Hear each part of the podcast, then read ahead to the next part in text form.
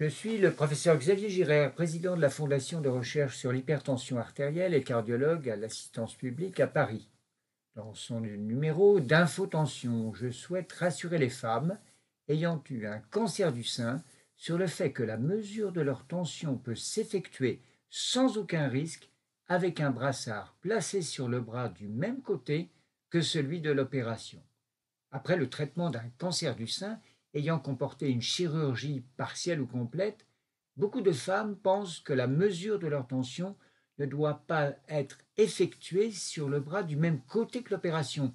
Leur crainte est de voir apparaître un gros bras par l'infœdème. Pour répondre à cette question, des études scientifiques récentes ont suivi plusieurs milliers de femmes ayant été opérées du sein pour un cancer. Leur surveillance a comporté la mesure régulière de la taille de leurs bras afin de dépister l'apparition d'un lymphœdème. La bonne nouvelle apportée par ces études est que la mesure de la tension avec un brassard positionné du côté du bras opéré n'a jamais été la cause d'apparition d'un lymphœdème. Le risque de voir apparaître un gros bras augmente chez les femmes ayant eu, en plus de la chirurgie du sein, une résection des ganglions axillaires, une radiothérapie sur la région des ganglions axillaires, une infection cutanée sévère. Un surpoids était aussi un facteur favorisant. Autre bonne nouvelle, la réalisation de prise de sang sur le bras du côté opéré n'a pas augmenté le risque de lymphœdème.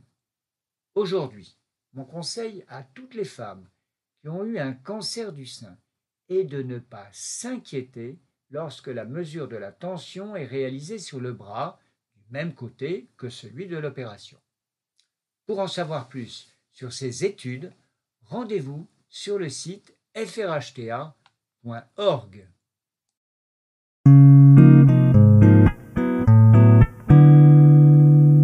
Selon l'enquête Flash 2019, 29% des femmes et 18% des hommes ont une 6 inférieure à 120 et une dia inférieure à 80 lorsque la tension est mesurée par autodépistage avec un tensiomètre automatique au domicile.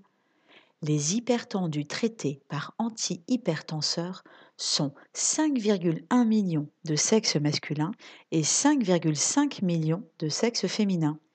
Il existe des différences dans la prise en charge de l'hypertension en France entre les hommes et les femmes.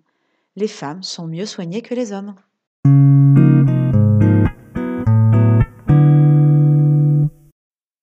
Recherche épidémiologique effectuée sur 30 000 sujets aux USA a porté sur la différence entre les hommes et les femmes concernant la valeur de la pression systolique à partir de laquelle le risque de maladie cardiovasculaire survient.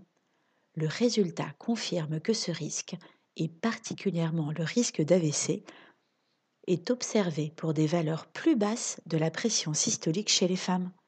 Cette réalité épidémiologique devrait faire envisager une définition de l'hypertension artérielle différente chez les femmes et chez les hommes.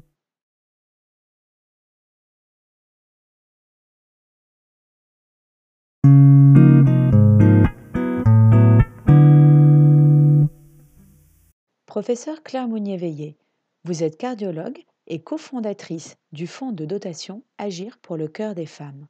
Quel est votre conseil concernant l'hypertension chez la femme?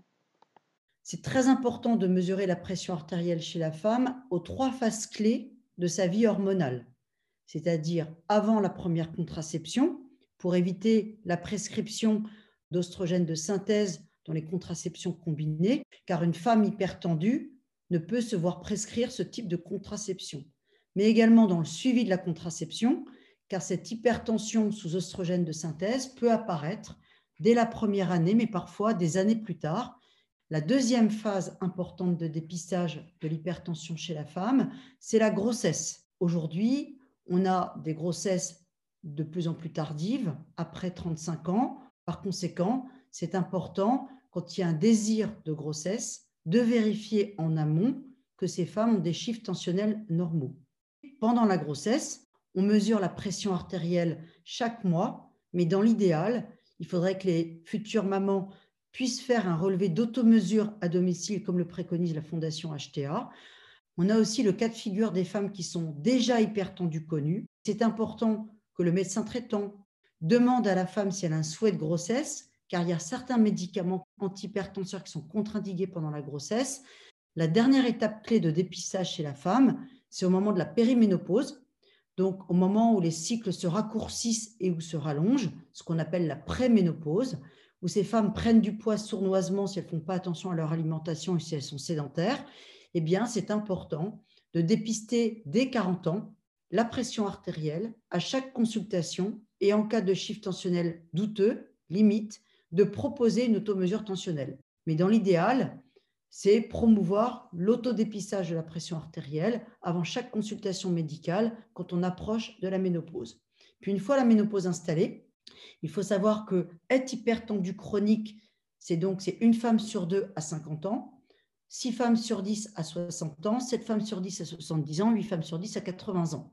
Donc c'est important de savoir que ces femmes, si elles n'ont pas fait de complications et qu'elles ont des symptômes climatériques de la ménopause, si l'hypertension est bien contrôlée et non compliquée, ce n'est pas une contre-indication à l'instauration d'un traitement hormonal par voie transdermique. Toutes ces informations-là, on les a retranscrites pour faire un consensus HTA et grossesse, HTA hormones et femmes, où on fait finalement des recommandations très simples de prise en charge et suffisamment simples pour que les femmes qui vont les lire puissent les comprendre Pouvez-vous témoigner sur les actions de la FRHTA pour le dépistage de l'hypertension? Alors, la Fondation de recherche pour l'hypertension a initié de très belles campagnes pour mieux faire connaître l'hypertension et comment impliquer le citoyen et la citoyenne finalement dans son dépistage en partenariat avec son médecin traitant. C'est-à-dire que si une personne, qu'elle soit déjà hypertendue ou pas, euh, fait un relevé d'automesure tensionnelle selon la règle des trois mesures, eh bien, ça prépare la consultation. Dans la population générale, on sait qu'on a une personne sur deux qui ne se sait pas hypertendue.